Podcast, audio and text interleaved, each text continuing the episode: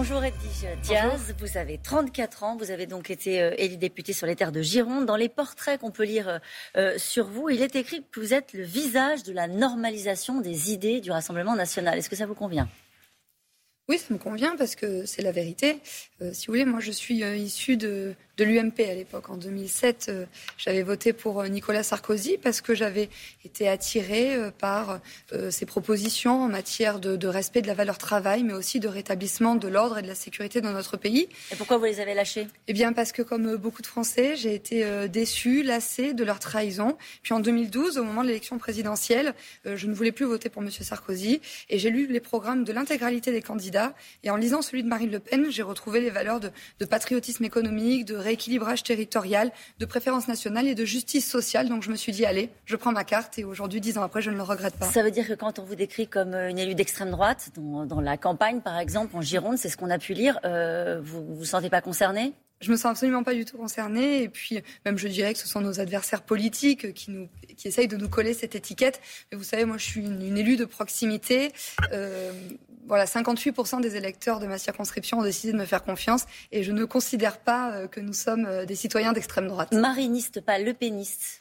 Oui, mariniste, parce que précisément, je, je me suis engagée au Rassemblement national pour euh, Marine Le Pen, pour les raisons que j'ai évoquées précédemment. Et voilà, oui, mariniste. Mariniste, Marine Le Pen, que vous avez rencontrée, il y a eu un coup de foudre, quoi. C'est ça? Oui, c'est ça. En fait, j'ai eu l'occasion d'aller la rencontré à l'occasion d'un meeting qu'elle organisait en Corrèze. Et puis, euh, c'est vrai que j'ai été totalement euh, séduite par son discours, par ses propositions que je trouvais euh, crédibles. Je trouvais que le projet mm. était réalisable. Aujourd'hui, je suis heureuse qu'on puisse le mettre en application. Qu'est-ce que le RN va faire de ces 89 députés? Bah, beaucoup de choses. Déjà, c'est la première fois que le Rassemblement national fait son entrée de manière aussi institutionnelle à l'Assemblée nationale, puisque sous l'ancienne mandature, nous n'avions pas de groupe. Euh, nous allons permettre aux 42% de Français qui n'ont pas voté pour Emmanuel Macron au second tour de l'élection présidentielle d'être enfin entendus, parce qu'il faut le dire, sous l'ancienne mandature, les électeurs et les élus d'opposition mmh. ont été malheureusement euh, enfin, méprisés. Aujourd'hui, nous allons pouvoir être les porte-voix euh, de ces millions d'électeurs. Mais vous pensez qu'un élu d'opposition, ça, ça, peut bouger les lignes?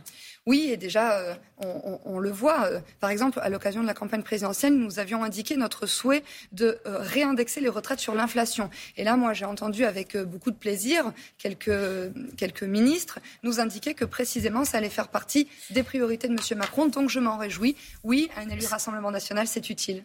Vous êtes déjà allé à l'Assemblée? Euh, Oui, pour la visiter. Et alors? Ah ben, C'est forcément euh, impressionnant. Moi, je pense que.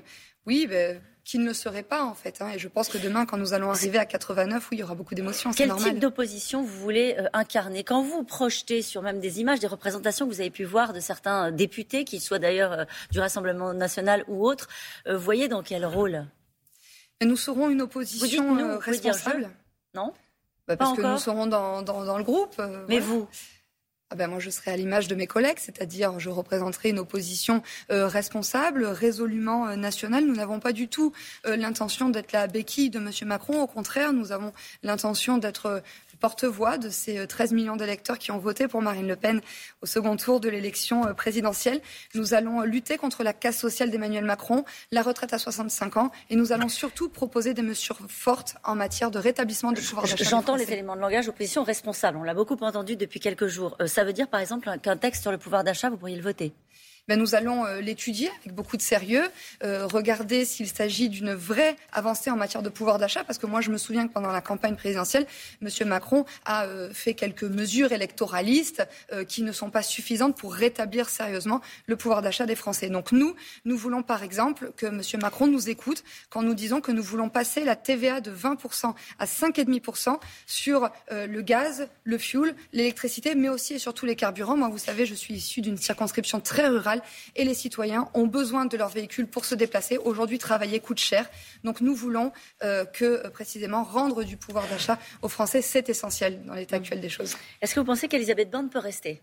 À Matignon bah Écoutez, difficilement, parce qu'elle a eu une campagne législative très difficile. Elle a été élue sur le fil. Aujourd'hui, elle euh, ne représente plus ce que la majorité des Français euh, souhaitent. Moi, je pense qu'il faut résolument changer de politique. Mais après, vous savez, si on remplace Madame Borne par une Madame Borne bis, ça n'aura pas vraiment d'intérêt. Et en tout cas, ça ne répondra une fois, pas de, une fois de plus pas aux préoccupations des Français. Le président veut consulter les forces d'opposition pour évaluer sans doute les chemins possibles dans cette nouvelle euh, Assemblée. Est-ce qu'il doit aussi parler aux Français?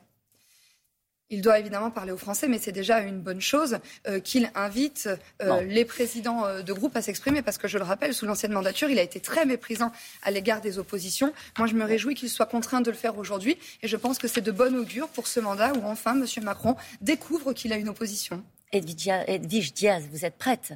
Oui, je suis prête. Pour être porte-parole de ces 89 euh, députés euh, Rassemblement national. C'est un peu l'idée, c'est ce qu'on a lu ce matin dans la presse, c'est vous J'ai lu ça également dans le Figaro, mais avant tout, je veux être la porte-parole des 25 000 électeurs qui m'ont élu sur ma circonscription et que je remercie. Merci beaucoup d'avoir été notre invité ce matin.